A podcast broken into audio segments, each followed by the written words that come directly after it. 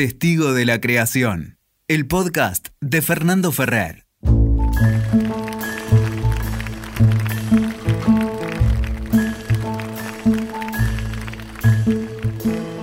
Bueno, en este nuevo episodio de Testigo de la Creación tengo un gustazo enorme, es una alegría muy grande porque voy a conversar con, con una autora, actriz y directora que, que, es súper talentosa y de una delicadeza emocional que me encanta y además es una muy querida amiga mía.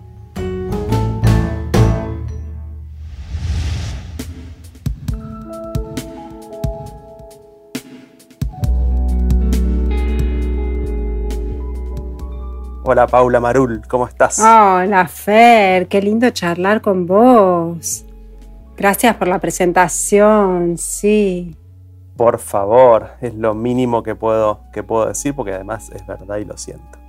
Bueno, em, yo te he contado fuera de, esta conversación que este espacio es un poco para conversar con creadoras y creadores acerca de precisamente eso, de la creación, pero concretamente de la práctica eh, creadora o creativa. Entonces, como un curioso absoluto, te quiero preguntar, y yendo directamente al punto, ¿cómo creás? ¿Cómo escribís? Por lo menos la creación en, tanto escritura. Después por ahí charlamos del dirigir o actuar. ¿Cómo creás? Está bueno lo que decís de llevarlo a la práctica, porque cuando uno escucha la palabra creadora es como que es tan grande, ¿viste? No sé si es que uno lo asocia a Dios o a toda esa, no sé, ¿viste? Como una palabra inabarcable. Enorme. Eh, pero bueno, cuando decís cómo escribís, ahí ya me siento como más, más capacitada para, para no defraudarte en la respuesta. Em, bueno, ¿cómo escribo? ¿Cómo puedo? No, eh, a ver, eh, vos te referís como a cuestiones técnicas o a cuestiones prácticas. Bueno, de todo un poco. Bueno, un poco, un poco. Dale. Sí, un poco de todo. O sea, por ejemplo, ¿de qué, de qué se compone ese como puedo? No, ¿sabes por qué me salió el, como puedo? Porque digo, viste que uno supone como que los escritores o los dramaturgos, eh, bueno, supone y quizás sea así también, ¿no? Tienen como métodos. Eh, eh, así como métodos infalibles o, que son muy eh, rutinarios.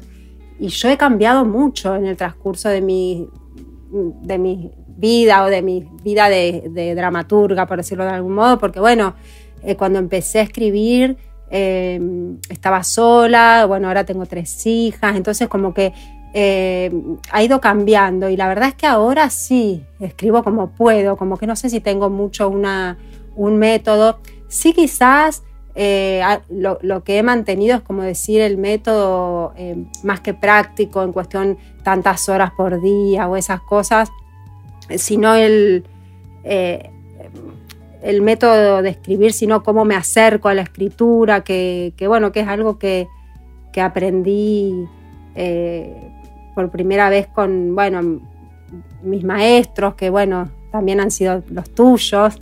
Entonces, como que exactamente, em, que bueno, que es Javier Dolte y también Ricardo Monti, y también Mauricio Cartún, es uno de mis maestros, porque también hice la EMAD, hice seminarios con él, y casualmente Mauricio Cartún también es discípulo de Ricardo Monti. Así que al fin y al cabo creo que ese método comienza en Ricardo, que es partir de, la de una imagen, ¿no?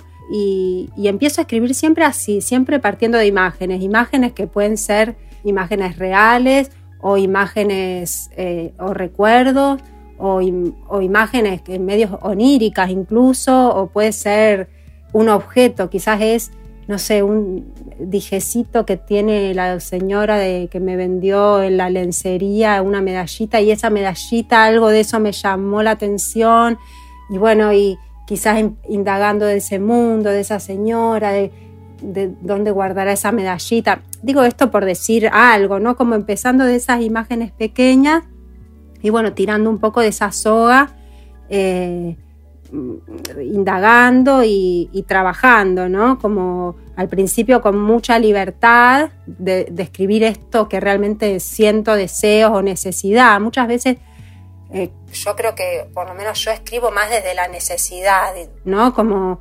em, necesidad de escribir algo, de volcar esa imagen, eso que te inspiró, eso, una imagen que, que a veces son imágenes que, que, que, tenés de la infancia o de algún momento o de algo que vos no te das cuenta, pero quizás la necesitas escribir para procesarla y a veces es algo que lo, querés recordar o a veces es algo que te llamó la atención y lo escribís. Y... ¿Cómo tirás? ¿Cómo empezás a tirar? Que decías tirar de esa soguita, de ese, ¿cómo empezás que me decís con trabajo? Bueno, digo, ¿viste, ¿viste eso en tu cabeza o en la realidad? ¿Y qué es empezar a, tirar de la soga esa? ¿Cómo, estoy como eh, enfocándome en, este ciclo de conversaciones en algo eminentemente claro, práctico. Está bueno. Como si lo pudiese escuchar y entender, bueno, ¿qué tengo que hacer si quiero escribir? ¿Cómo hago? Me parece genial de la soga? esto de llevar también todo esto a la práctica, porque bueno, muchas veces uno tiene como ¿no? Como solemnizado el lugar del dramaturgo, del escritor o del creador. Y entonces está bueno eh, esto, compartir como, uno lo, va haciendo. Eh, no, tirar de la soga me refiero como a, eh, a, ensanchar esa imagen, por decirlo de algún modo. puede, ser en, puede ser en capas o puede ser en, en largo. por ejemplo, una imagen que me llamó la atención es por ejemplo, por decir esto que se me acaba de ocurrir ahora, no es algo que yo haya escrito, esta señora la mercería que me llamó la atención un dijecito que tenía colgado. Bueno, escribo esa situación, esa escena. Em, tirar de esa soga sería, a ver, eh, ¿qué hace? ¿Cómo es un día de esta señora? O sea, indagar esa señora. Em, y lo escribo. o sea, siempre es con el papel. Eh, siempre es con el papel, ¿no?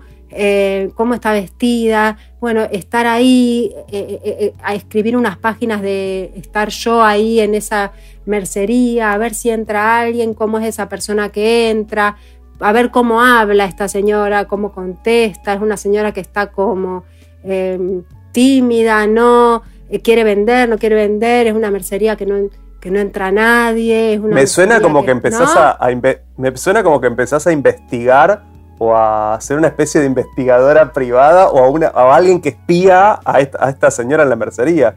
Exactamente, yo pienso que eh, como que escribir es mucho más descubrir que inventar, ¿viste? Como hay algo de eso, no es que los personajes se te escriben solos, ¿viste? Me acuerdo una vez Fontana Rosa que dijo algo genial, que lo entrevistaban y que él decía, no, a mí, eh, yo que él escuchaba a esos escritores que decían, eh, ay, los personajes se me escriben solo y que él decía, perdón por la mala palabra, pero lo, lo digo textual, dijo, yo me sentí un boludo, como que estoy todo el día trabajando, viste, como que algo de eso no, no es que la señora de la mercería se te va a escribir sola, después son un montón de horas de trabajo, de ver si eso llega a algún lado, ¿no? después, bueno, a ver qué pasa, porque después, a ver, una cosa es crear el mundo y después en ese universo qué sucede para, para que uno tenga ganas de leerlo, mirarlo y de seguir escribiéndolo, ¿no? Como que hay algo que, tiene que aparecer, que tiene que ser convocante para uno primero y después para los demás, ¿no? Ese, ese que sucede me, suena a... El otro día hablábamos con Javier y Dolte y me decía, bueno, poder leer eso que uno tiró como primer mundo, un poco mezclando tus palabras y la de él, me suena algo así, como poder leer eso que apareció eh, para ver por dónde seguir, ¿no? Eh, eh, ¿Es algo así, digamos, poder crear eso también? Sí, sí, yo creo que uno al principio escribe con mucha libertad y después el trabajo de uno también es ver, es ser lector de lo que uno escribió y descubrir qué hay ahí para contar, cuál es el procedimiento que me está indicando ese material, ¿no? Si, yo escribí esto de la señora la mercería, primero entra un señor, después entra otro señor, después entra otro señor, bueno, evidentemente la obra es de esta señora atendiendo gente en la mercería, por decirlo. Y ese material ya después tiene como más, más idea de dónde va que yo incluso. Y después uno también tiene que confiar y entregarse también a lo que el material está pidiendo. Si, si este mm. procedimiento ya me indica que va a ser de la gente que entra a esta mercería, yo después digamos, yo tengo que confiar en eso, en lo que el material me está proponiendo y decir, bueno, yo estoy escribiendo de esto, no puedo después querer meter un extraterrestre. Entiendo. ¿no? Como que hay algo que eh, me parece que un poco es escribir con mucha libertad y después eh, con menos libertad. Eh, digo menos libertad en el sentido que uno, una vez que ya entiende o interpreta el material de uno, ya después no puede poner cualquier cosa. Tiene que un poco, por suerte, porque también cuando tenés tanta libertad a veces no sabes de qué escribir ni para dónde ir. Digo, está bueno ir encontrando las columnas, por decirlo, de, mm. ese material. Eh, entonces, bueno, leerlo y, un poco ir tirando de esa soga en esa dirección. Por supuesto que se puede probar, uno puede decir, bueno, puede ser de esto, puede ser que no, que acto uno es la señora en la mercería, acto dos, un mm. señor en un kiosco y acto tres, no sé, como que al principio uno también puede hacer hipótesis y, y va cambiando, por supuesto, pero... Me quedé pensando en, la realidad, que me dijiste, bueno, cuando empecé a escribir era una cosa, estaba en cierto lugar de la vida y, del, del, tránsito de, las experiencias y ahora tengo tres niñas y, la casa, la, no sé, la vida, otra vida, ¿no? Me, me preguntaba cómo, cómo haces, porque también en ese sentido. Bueno, yo sé que es verdad, la palabra creación es enorme, pero bueno, ¿cómo, cómo haces para escribir? Porque a veces he tenido la, sensación, y charlándolo con, con, vos y con otras y otros autoras y autores, eh, de que si uno tuviese todo resuelto podría escribir más, ¿no? Decir, bueno, si me pagaran un montón de plata y estuviese en una isla paradisíaca con un montón de tiempo, podría escribir más, no sé, desarrollar más estas, estas imágenes. Y a veces no sé si están así. ¿Cómo haces para escribir, digamos? ¿Estarías más... ¿Estabas más tranquila antes para poder desarrollar? ¿O ahora? ¿Cómo, cómo se hace también en ese sentido? ¿Cómo... ¿Necesitarías estar en una isla o, o el hago lo que puedo también es...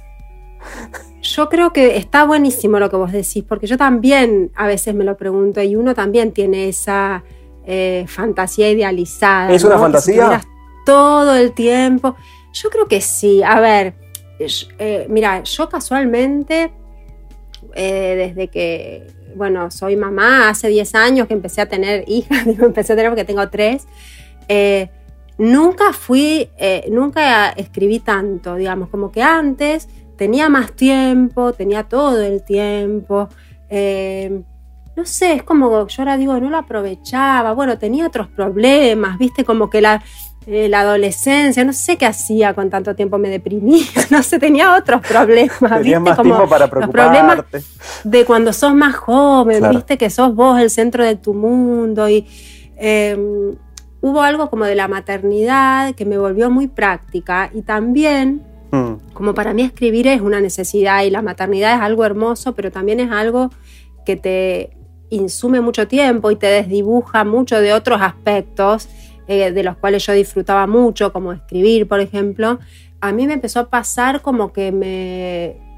Eh, hay una fuerza que me, que me impulsa mucho a escribir, aún en los momentos donde menos tiempo tengo, es casi como diría que son los momentos donde más termino escribiendo. Y quizás eh, también aprendí a no ser tan idealista. Digo a esto, bueno, escribir Quizás antes yo necesitaba estar en silencio, no sé qué, en un cuarto, la puerta cerrada. Y ahora si vos supieras las condiciones que yo escribo, antes me iba a los bares, ahora que no tengo, no se puede ir a los bares, yo a veces escribo, pongo Tommy Jerry, imagínate Tommy Jerry que hace un ruido bárbaro, no sé si vos lo recordás, bueno. Me encanta.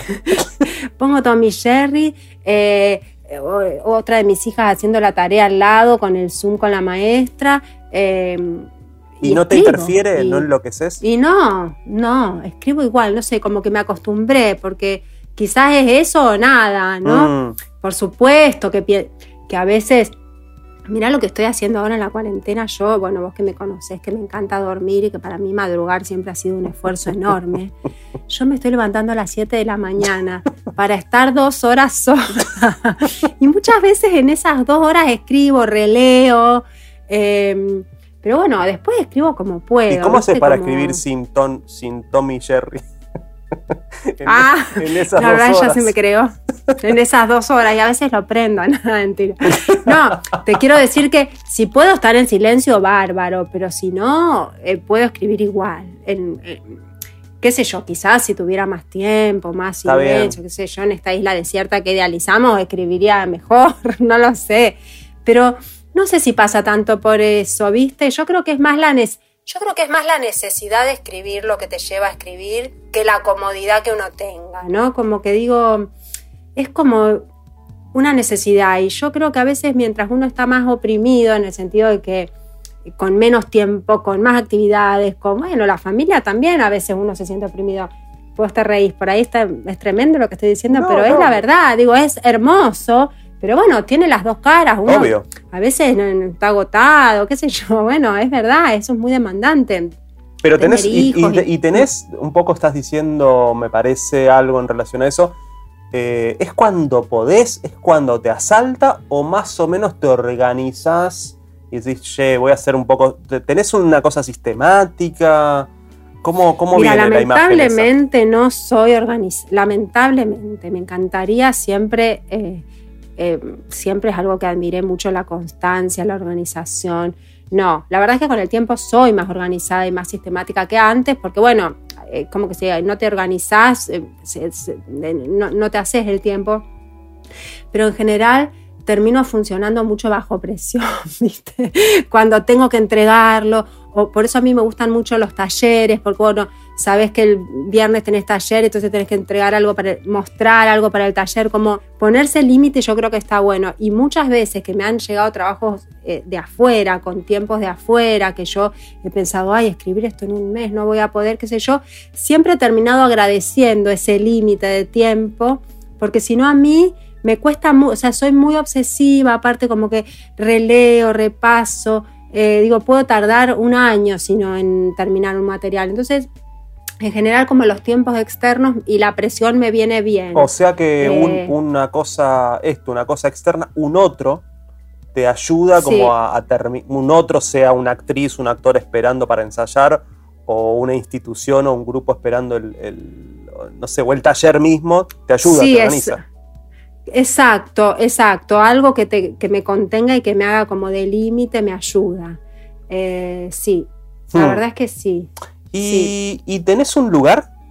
Mm, ¿O es donde venga, donde te agarre la, el Tommy Jerry, digamos? Eh, eh, la falda, ahí me pongo la compu en la falda y ese es mi lugar, las piernas, la computadora en las piernas, donde encuentro un metro sin juguete, un metro cuadrado. No, a ver, Em, en la trinchera está. No, no tengo un lugar. Puedo escribir. A ver, eh, antes de la pandemia eh, me gustaba ir a bares, ¿no? Mm. Me gustaba mucho ir a escribir a bares silenciosos, porque después, viste, hay bares que por ahí hay mucho ruido. En el bar me encanta, porque vos te vas tres horas al bar y mm. no estás en tu casa, por ahí eh, no estás tan demandado. Y si no, no, en una mesa cómoda, no, no tengo muy, mucho lugar. Que pasa es que ahora estoy empezando a necesitar eso, justamente. ¿Necesitas un espacio? ¿Necesitarías? Sí, ahora sí, últimamente me estoy dando. Creo que también tiene que ver con la cuarentena, ¿no? Que en, todos los ambientes hay alguien con una computadora, entonces digo, qué lindo sería tener un cuartito mío para escribir. Claro. Pero en la vida normal, después no. O sea, en mi casa la gente circula, las chicas van a la escuela, ¿viste? Pero bueno, ahora es como un momento atípico donde creo que está faltando el espacio propio en todos los sentidos y para escribir quizás también, pero... Sin embargo, te escucho y pienso que a pesar de todo lo que hay alrededor, eh, tenés como una especie de cuartito, una parte tuya se mete en un cuartito a escribir, aunque, aunque otra parte siga resolviendo cosas prácticas o acompañando a quien tenés al lado, ¿no? Sí, por eso ese cuartito está en mi computadora. O sea, yo abro la computadora y ahí hay un cuartito, pero de verdad lo digo. Yo no necesito, por supuesto, si tuviera otra vez la fantasía idealizada, quién sabe, ¿no? Si tuviera, digo, un estudio mirando el río, bueno, quizás escribiría una obra maestra, pero no sé si están así. No, yo puedo escribir en cualquier lado, mm. eh, por suerte. ¿Y qué pasa cuando cuando empezás a tirar de ese hilito, de esa soga, empezás a desarrollar eso que primero entiendo fue como una imagen, eh, empezás como a, escribirla. Si te pasa, porque por ahí no te pasa, son dos preguntas. ¿Te pasa de quedarte a veces? Parece la galleta, dirían los. Si fuera vos que te gusta el río, viste, cuando el nudo, la caña está con una galleta, se le dice un nudo tremendo. ¿Qué pasa cuando se te arma la galleta? Y si es que. La primera pregunta es si se te arma la galleta, y la segunda, ¿qué haces? ¿Cómo, cómo, cómo desenredas? ¿Qué haces? ¿Desarmás toda la caña? ¿Te sacás toda la tanza al reel? ¿Tirás toda la mierda? ¿Qué, qué? No, sí, muchas veces me aparece, me encuentro callejones sin salidas, por supuesto. Eh, siempre, o sea, nunca escribí una obra sin encontrar una dificultad, jamás. ¿Y qué hacemos eh, con eso? Pido ayuda. ¿Cómo se hace? Pido ayuda. Eh, pido ayuda a amigos, amigas que estén en lo mismo. Bueno, más de una vez te he dado a leer a vos, a Javier, a María, mi hermana, digo, a mis, las personas cercanas que, por suerte tengo muchos amigos y amigas que estamos en lo mismo y que mm, con mucha generosidad siempre eh, reciben y leen mi material y me dan devoluciones. Yo soy muy de pedir ayuda y, me gusta mucho que me ayuden. O sea, no tengo eso, viste, que le pasa a alguna gente que por ahí. O sea, yo si alguien me dice, no, mira, esta escena no va, tenés que poner otra cosa, digo, ay, sí, sabes que tenés razón. Como eh, confío mucho en, la, en una mirada fresca, ¿no? De alguien que, que no está ahí batallando el material conmigo. En general, te mm. diría que eso es lo que más resultado me da, pedir ayuda, pedir opiniones, pedir... Eh, a veces lo dejo al material y después lo haga y empiezo otra cosa y después lo agarro y a veces esa distancia hace que uno por ahí vea más fácilmente eh, la salida, pero siempre es mm. trabajo escribir, ¿no? Como que yo digo, es como si hubiera una parte de que es como eh, dar rienda suelta y escribir con mucha libertad y después otra parte que es pico y pala, ¿viste? Es, bueno, más matemática, ¿no? Más que funcione la estructura y esto y que te queda un cabo suelto y a veces es desesperante y te parece que, ¿viste? Que, que no tiene solución.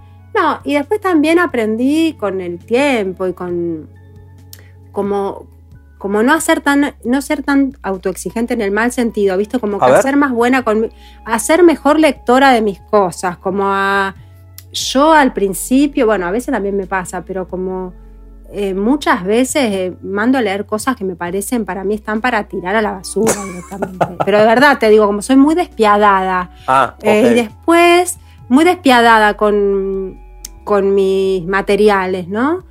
Y después me doy cuenta que no, que había una parte que estaba buena, o que, viste, como que si te dijera que con el tiempo he empezado a, ser menos neurótica en ese sentido, como mm. amigarme más, y decir, bueno, este es mi, universo y, que todo se le puede buscar una vuelta y, que después es, trabajo, viste, es que si uno mm. eh, le busca la vuelta, lo reescribe, le sacas este pedazo, no sé qué, terminan funcionando los materiales, pero bueno, es trabajo, no es que te sentás y te sale así, eh, viste la inspiración, eso que se habla como... Brota solo, claro. Brota solo, nunca me pasó. sí, hay materiales que han tenido más dificultades que otros, pero siempre hmm. tuve que trabajar y siempre, siempre hubo un momento en que pensé que el material lo iba a tener que tirar. Y ahí salís, salís este, a tenés una mirada, sos una lectora, por lo que veo, brava de, de, vos misma, por un lado, pienso, sí, por otro lado, ahí salís al, encuentro con otros también, ¿no? Y te, y te salva eso, un poco. Sí,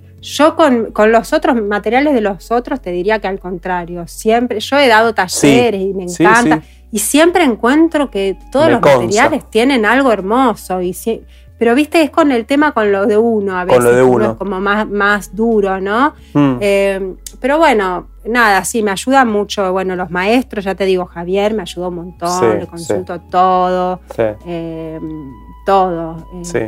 Eh, soy muy maestro dependiente, no, pero por suerte he tenido grandes maestros y que muy generosos, viste, a Cartoon también le he mandado cosas, han venido a ver ensayos.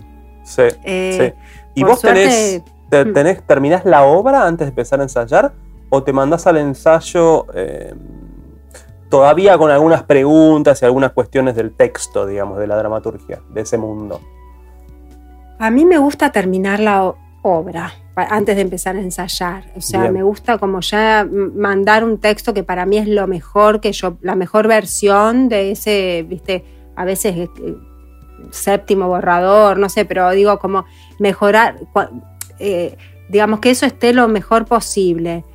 Porque yo disfruto también de escribir en soledad, ¿viste? Claro. empieza a pasar que cuando ya siento a veces como el peso de que ya convoqué a los actores, de que bueno, viste, se estudiaron el texto, después cambiárselos, como que mm. Mm, me ha pasado de, empezar a ensayar obras que lógicamente, por más de que uno piense que es la última versión, siempre los ensayos sufren modificaciones las obras, porque bueno, eh, al, digamos, a esos textos eh, encarnarse en los cuerpos de, los actores y las actrices, bueno, hay un intercambio que es súper interesante. ¿Y modificás ahí? O sea, estás como abierta a eso. Sí. sí, sí, modifico. Eso sí, modifico. En ensayos he sacado escenas enteras, digo. Ah, pero bueno, no es que voy con el material para que lo terminemos entre todos. No, no, no. Como que me, viste, em, me, me pasó con una obra, por ejemplo, que yo me apuré a empezar a ensayar, que yo sentía que el texto le faltaba un poco, pero lo empecé a ensayar igual y lo padecí un poco, esto de sentir que, que bueno, que por ahí los actores estaban estudiando algo o que las escenas por ahí no se armaban y a mí me costaba resolverlas eh, con ellos ahí porque decía, ay, los estoy haciendo perder el tiempo, no sé. Eh, en cambio yo en el papel sola a veces sentía que eh, mm. por ahí lo podía resolver mejor. ¿Y cómo es la creación escénica ya? Porque es otra creación. Eh, ¿Cómo haces con eso? Bueno, supongo que tiene, es una pregunta que tiene un montón de respuestas posibles y es enorme, pero, pero ¿cómo te llevas con ese, con ese otro plano de, de la creación de tus obras, no? Claro, no, me encanta, lo redisfruto. La verdad es que también uno viene como de la soledad de escribir y bueno, yo soy una persona muy social, a mí me encanta estar con los actores, dirigirlos, eh, ver cómo ese texto que tiene una dimensión empieza a tomar otras, viste, como a tres, cuatro dimensiones.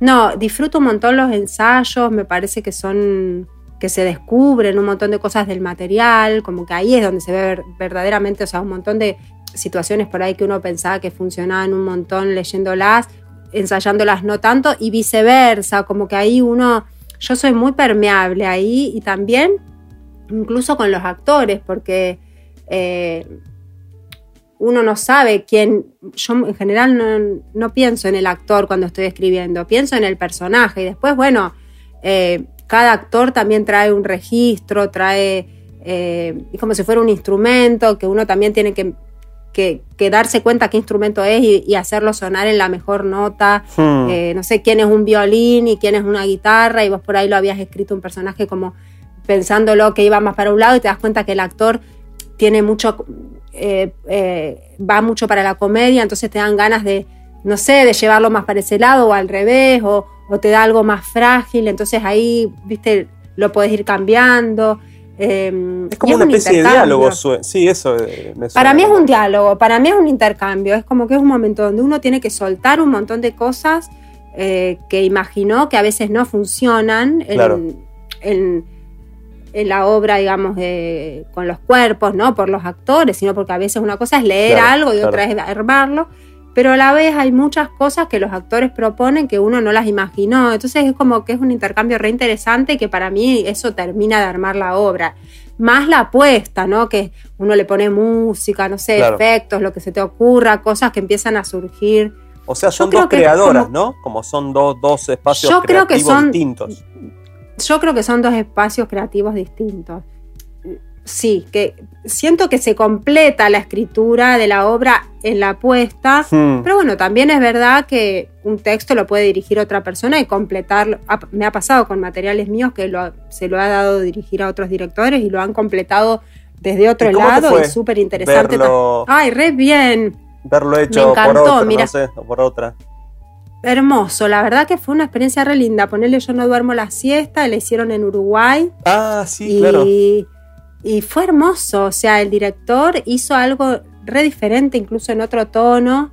Lo que sí me gustó fue que respetó mucho el texto, pero no el tono, digamos, lo llevó como una cosa más, eh, grotesca, por decirlo de algún modo, viste que yo tengo como una tendencia más al hiperrealismo. Y, y, funcionaba bárbaro y como que me encantó ver un montón de cosas que a él se le ocurrieron en la apuesta, como que jugó un montón. ¿Qué te em, dicen tus obras? Eh, no, ah, me quedé pensando en algo que dijiste hace un ratito, algo así, no me acuerdo literalmente cómo fue la frase, pero hay algo que la obra sabe, ¿no? Que vos tiras la imagen y después la obra un poco sabe.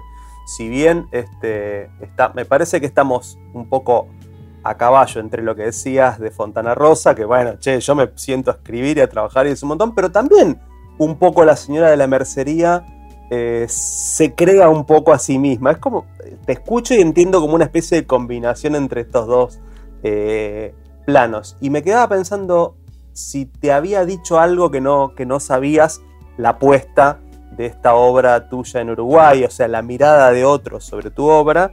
Me quedaba pensando si te había dicho algo la obra que, vos no habías pensado, y más en general, más allá de que la, que la este, dirija otro, ¿qué te dicen tus obras de vos que no sepas de vos? No sé. Mm, eh, mira, eh, sí, es interesante la pregunta. Yo creo que las obras me han dicho muchas cosas de mí. Eh, porque bueno, uno inevitablemente está muy presente en sus obras, ¿no? Yo creo que ese es a veces el pudor de escribir o que uno se siente muy expuesto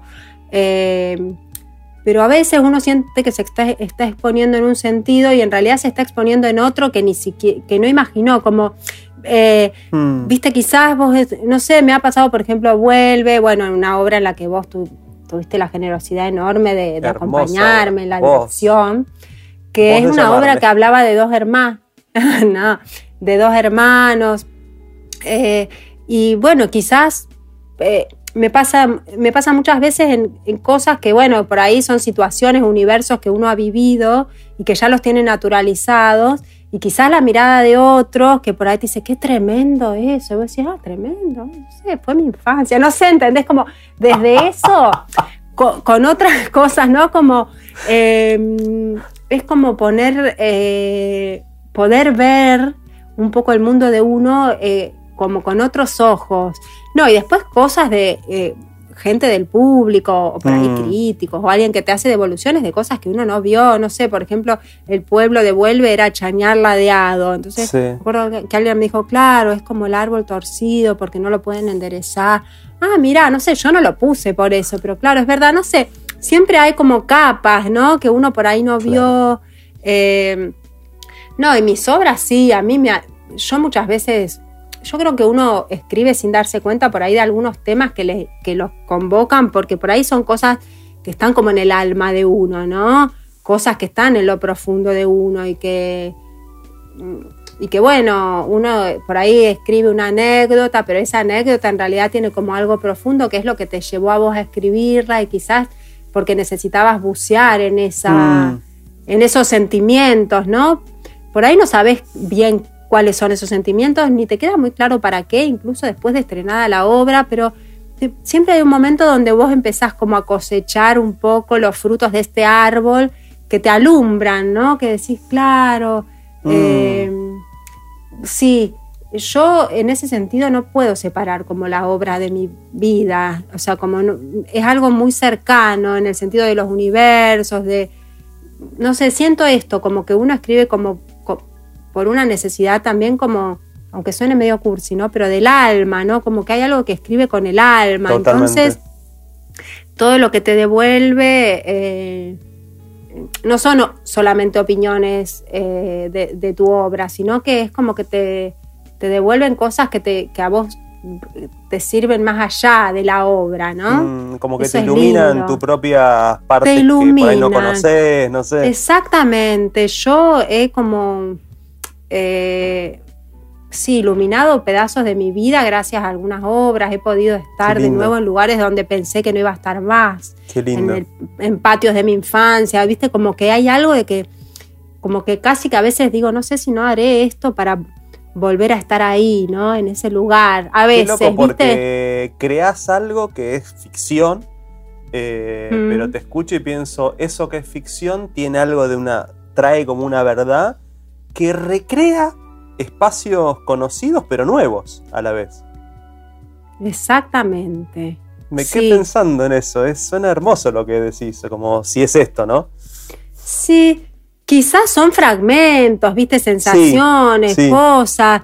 Em, Perfumes, aromas, música. Eh, viste, no, es que digo eh. Eh, una obra que sea totalmente una autobiografía, no hice todavía, no, digo que en algún momento sí o no, pero digo, pero sí esos temas que, que nos convocan a cada autor, viste, en general los convoca como algún grupo de temas, por lo menos por épocas, y que bueno, que son temas que están ahí latentes. ¿Cómo nace esta necesidad? O sea, ¿por, ¿por qué? O, ¿cuándo, ¿Cuándo viene la primera vez eh, la necesidad, si recordás, de escribir? Decir, che, voy a empezar a escribir, voy a empezar a crear esto, o voy a empezar a tirar de este piolín. Sí, Mira, yo empecé a escribir un diario íntimo de, de niña eh, a los 11 años. Viste, típico, bueno, hoy es primero de enero, no sé, y contaba todos los días lo que me iba pasando, qué sé yo. Y no paré, no paré, no paré, no paré, no paré nunca más. O sea, tengo dos baúles llenos de, o sea, toda mi vida, desde los 11 años, bueno, al principio eran cosas así, y después más grandes eran más reflexiones, por supuesto que a los 18 años no era hoy me, hoy me pasó esto, pero como que para mí escribir siempre fue como un, bueno, ahora sí, es lo que escribo, yo creo que ahora eh, es lo que escribo, yo ahora muchas veces escribo porque sí, pensamientos, o sea, no escribo, hoy a mi hija se le cayó un diente, no, pero digo, pero sí escribo como una descarga, escribo eh, algo que pensé, escribo muchas cosas de mis hijas para no olvidarlas, viste, como no sé, cosas que van pasando, escribo relatos, no sé, como que después esa, eso que nació como un diario y que a mí me, me acompañó mucho en la infancia, ¿viste? Yo a veces les digo a mis hijas, si tenés un problema, sé yo, escribilo. Por ejemplo, la otra vez una tenía un campamento y no se animaba porque iba a extrañar y yo le compré un cuadernito y una virome. Le dije, si vos extrañás, escribí acá todo lo que te pasa, porque para mí escribir es una gran herramienta. A mí la infancia me, me acompañó un montón. Y María, mi hermana, igual también. Ella escribió un diario y nos lo mostrábamos y después, qué sé yo, le escribíamos poesía a la maestra y nos la mostrábamos. Como que yo siempre escribí, pero nunca pensé en eso como algo más que lo que era, una necesidad privada para mí. O sea, nunca pensé en mostrarlo o escribir libros o menos teatro. El, salto del traspaso de ese primer diario más íntimo, más de la infancia, más de una especie de compañero. Me encanta la imagen de darle a, a tus hijas, a tu hija, este, un lugar donde pudiese depositar sus cosas, ¿no? Bueno, ¿cómo, ¿cómo pasaste de eso a empezar a escribir una obra, digo, ¿no? Porque ahí hay como una especie de salto también formal, ¿no? Mira, bueno, cuando yo vine a vivir a, Buenos Aires y empecé a, estudiar actuación y, una formación más como actriz, eh, ahí empecé como a escribir cosas más narrativas, viste, talleres de cuentos y esas cosas me encantaba. Eh, pero un día dije, bueno, yo tenía la idea de que escribir teatro era muy difícil, porque bueno, cuando uno también tiene una formación como actor, que son años de estudiar a los grandes autores, Chekhov, Shakespeare, viste, te imaginas como que es algo muy lejano a uno. Pero dije, bueno, voy a probar, voy a probar a ver cuál es la técnica, quizás se pueda, pero como muy así, sin ninguna pretensión, pensando en más, realmente que no iba a poder, pero para, como para incursionar un poco. Y me anoté en un taller con Javier Dolte, eh, y bueno, y ahí escribí mi primera obra, que es Vuelve, y, bueno, y nada, y vi que se podía, y también Javier me ayudó y me guió mucho en, esto, en este prejuicio que yo tenía, que era como que había que escribir de grandes temas, ¿no? Mm. Como que él me incentivó mucho a escribir de mi mundo, que yo me acuerdo que Vuelve cuando la historia empezó a ser de una chica que era una promotora, yo ahí quise dejar la obra porque dije, ay, no, no, estoy escribiendo de una promotora, ¿a quién le va a interesar? Eh, esta cosa como tan chata me parecía como... Y ahí Javier no me dejó abandonar, me dijo, no, ese es tu universo, vos tenés que escribir de tu universo. Y bueno, em, aprendí eso, que es algo que me parece que está buenísimo, como erradicar un poco esta idea de que, hay que, de que el teatro es algo solemne o para algunos pocos que tienen la inspiración o que vienen yo tampoco vengo de una formación intelectual, ¿viste? Yo fui a un colegio industrial, digo, como que tengo ah, una formación más práctica, no, no, no vengo de una formación intelectual, eh, no, estudié letras, digo, o sea, me encanta leer y todo, pero hay algo como con la dramaturgia que a veces uno piensa que es como esto, ¿no? Como una cosa solemne para unos pocos y la verdad es que fue una revelación sorprendente darme cuenta de que uno puede escribir de su universo, de, si es ama de casa, puedes escribir una obra preciosa de, tu situación. Digo, en, todos los... Hay algo de confiar, digo, confiar que tu mundo es rico y que tiene eh, algo expresivo y valioso en sí mismo, digamos, sea el que sea. Para mí, exacta, para mí escribir la, digamos, es confiar. O sea, la mayor traba que hay para no escribir es no confiar. Mm. Digo, me doy cuenta cuando doy talleres también, como que la confianza es todo, mm. ¿viste? Como eh, si cada uno confiara desde el minuto cero en su universo, sería mucho más fácil escribir para todos. porque ahí, ya tenés un montón de terreno ganado. Mm. ¿No? Lo mismo eh, cuántos casos que uno ve que por no confiar en, la obra que se escribió les, se sigue incorporando cosas. Yo también a veces no confío y, viste, decís, bueno, pero esto no alcanza, que muera alguien, que viste como esa cosa de que tiene que pasar algo importante. Y las cosas importantes son todo, todo es importante. Todo es importante. Eh, sentirte solo en tu casa es importante. Eh, o sea, no necesitas contar. Una gran, una gran cuestión. Escúchame, vos, eh, estoy feliz de verte, de, conversar con vos y, a la vez en este formato voy a ir, voy a, vamos a tener que ir redondeando. Así que voy a. Mm, me, pasa, me está pasando que soy un novato en estas conversaciones y, en el desarrollo de, ellas descubro que cuando la cosa está empezando como digo, ay, empiezo, podría charlar mil horas más, pero bueno, no, voy a ir eh, encontrando una síntesis y, tengo dos cositas para, para preguntarte. Em, ¿Cómo... Sí, dos cositas como para ir cerrando la cuestión.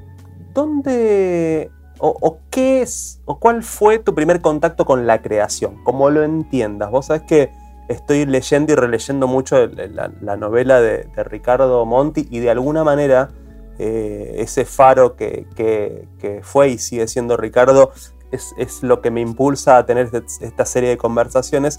Entonces te pregunto, ¿cómo lo entiendas? Porque también me hablaste de, que la creación suena, puede sonar algo religioso también, o a la creación de Dios, no sé. ¿Cómo fue, si recordás, un primer contacto con esto que podríamos llamar la creación? La que sea, ¿eh? Como lo entiendas. Eh, ay.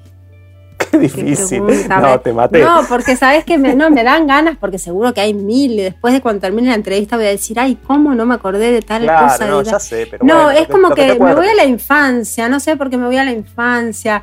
Eh, no, a ver, yo creo que se, puede relacionar con ese sentimiento, o sea, me, eh, digo, lo pongo como brújula eso que uno siente eh, cuando estás creando, que, no sabes cuánto tiempo pasó, o sea, no, no algo esotérico, pero, pero digo, viste ese entusiasmo, esa energía que te pasa a veces cuando mm. escribís y algo te, te fluye o... Em, como que por ahí buscando ese sentimiento hacia atrás, Mira, una vez recuerdo que le hice una poesía a una maestra, pero que tuvo un final tremendo. Que yo le escribí una. Me acuerdo que creé una poesía para una maestra que todavía me la acuerdo, una maestra mía de primer grado, pero yo era muy tímida, entonces eh, no me animé a dársela a la maestra. La tenía ahí en mi cuadernito y la maestra una mañana eh, se para delante de todos y dice: Ay, chicos, eh, quiero compartir con ustedes una poesía preciosa que me regaló Adriana Claros, que era una compañera. Se para y lee Maestrita del cielo del alma, Maestrita, o sea, la poesía que yo había escrito. No. Vos podés creer que esa escena me tortura hasta el día de hoy. Yo no me paré, no dije nada. No fui que me lancé de la silla a decir yo. la escribí yo. Nada, ahí toda tímida me fui para adentro y me acuerdo que después volví a mi casa llorando y le dije a mi mamá que por favor vaya a hablar con la maestra. Pero bueno, mi mamá después no fue, no sé, ya se terminaban las clases, qué sé yo. Así que bueno, fue como algo que recuerdo como una creación que a mí me gustó mucho, pero que terminó con un final amargo. Pero después con mis amigos de la cortada, yo vivía en una cortada en un barrio en Rosario le ella era una vecina nuestra, le hicimos un juicio, o sea, así como en un sillón y todo uno era el juez y qué sé yo, y como que la juzgamos. Ahí ya. ella estaba, obviamente. Ahí hay creaciones de obras que, están ahí pendientes, parece. Che, ¿y, quién sos? Eh, cuando no haces eh, aquello por lo que te conocemos. Eh, como una subpregunta sería, y ya prometo que voy cerrando, si creas otras cosas en otros planos o tenés algunas otras actividades en donde la creación o la creatividad em, se pone en juego más allá de la creación artística. Sí, yo, sí, un montón. A ver, eh, yo creo que como que la creatividad es algo, viste, que es como, no sé, como, como el agua, que cuando la tapas por un lado sale por otro, viste, tipo los dibujitos, como que cuando no, no puedo hacer lo que me gusta más, que es escribir. Escribir es desde lejos eh, la, creación que más me gusta. Eh, o sea, podría vivir sin actuar, podría vivir sin dirigir, no podría vivir sin escribir. ¿Viste? Para mí escribir es como una necesidad más allá del resultado. Pero sí, eh, por ejemplo, ahora en la pandemia me puse a hacer una huerta, bueno, que vos también compartís esa pasión. bueno, es algo muy creativo, ¿viste? como eso. Después, por ejemplo, al principio, cuando no, ahora ya estoy encarando algunos proyectos online y qué sé yo, estoy escribiendo, pero los primeros meses que estaba con abstinencia creativa, me había puesto insoportable. le hablaba a mi familia en rima, por ejemplo. Yo digo, qué mal que estaba. Viste, como una necesidad de, actuar en algún lado. No sé qué me pasaba. No, bueno, eso. Eh, sí, estuve como una semana hablando en rima. Ya una de mis hijas me decía, no, basta, mamá, por favor. Y aparte la rima, cuando la empezaba a practicar cada vez se te pega, mejor. Sí, sí, encontrás rima en todo. No, pero hablando en serio, no sé, sí, siempre pienso que uno siempre busca algo. Después, en un momento a mí me gustaba mucho pintar. Yo en Rosario pintaba en un taller, me encantaba. Es ah, algo que después, bueno, sí, me encanta. ¿Y lo estás haciendo?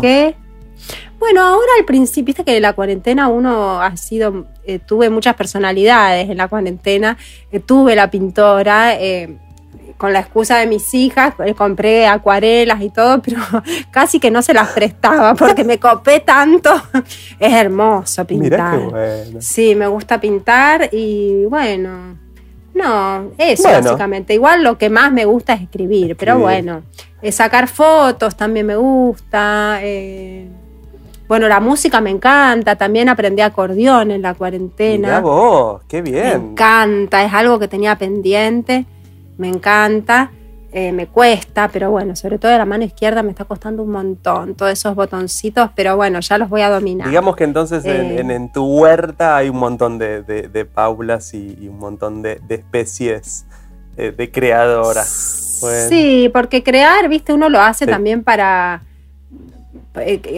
lo voy a resumir de una manera quizás como medio como poco poética, que es para no aburrirse, pero digo en el sentido de de que uno necesita ser creativo para hacer que un día sea diferente del otro y mm, para encontrar un sentido, descubrir cosas nuevas, no sé, la huerta es algo maravilloso, todos los días la voy a ver y un día floreció la rúcula, otro día que ahora, bueno, ya aprendí que no tendría que haber florecido la rúcula, pero no importa, ya está.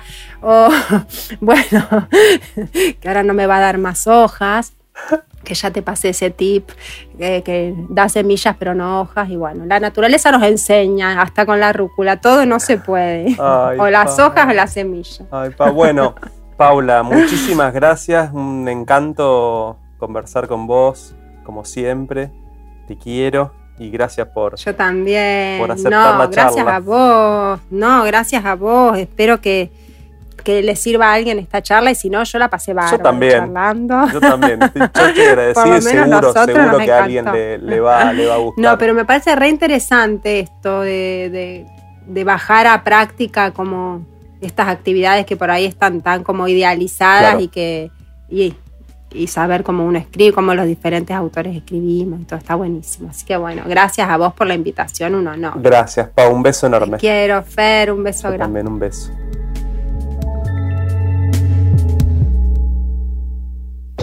Escuchaste Testigo de la Creación de Fernando Ferrer. WeToker. Sumamos las partes.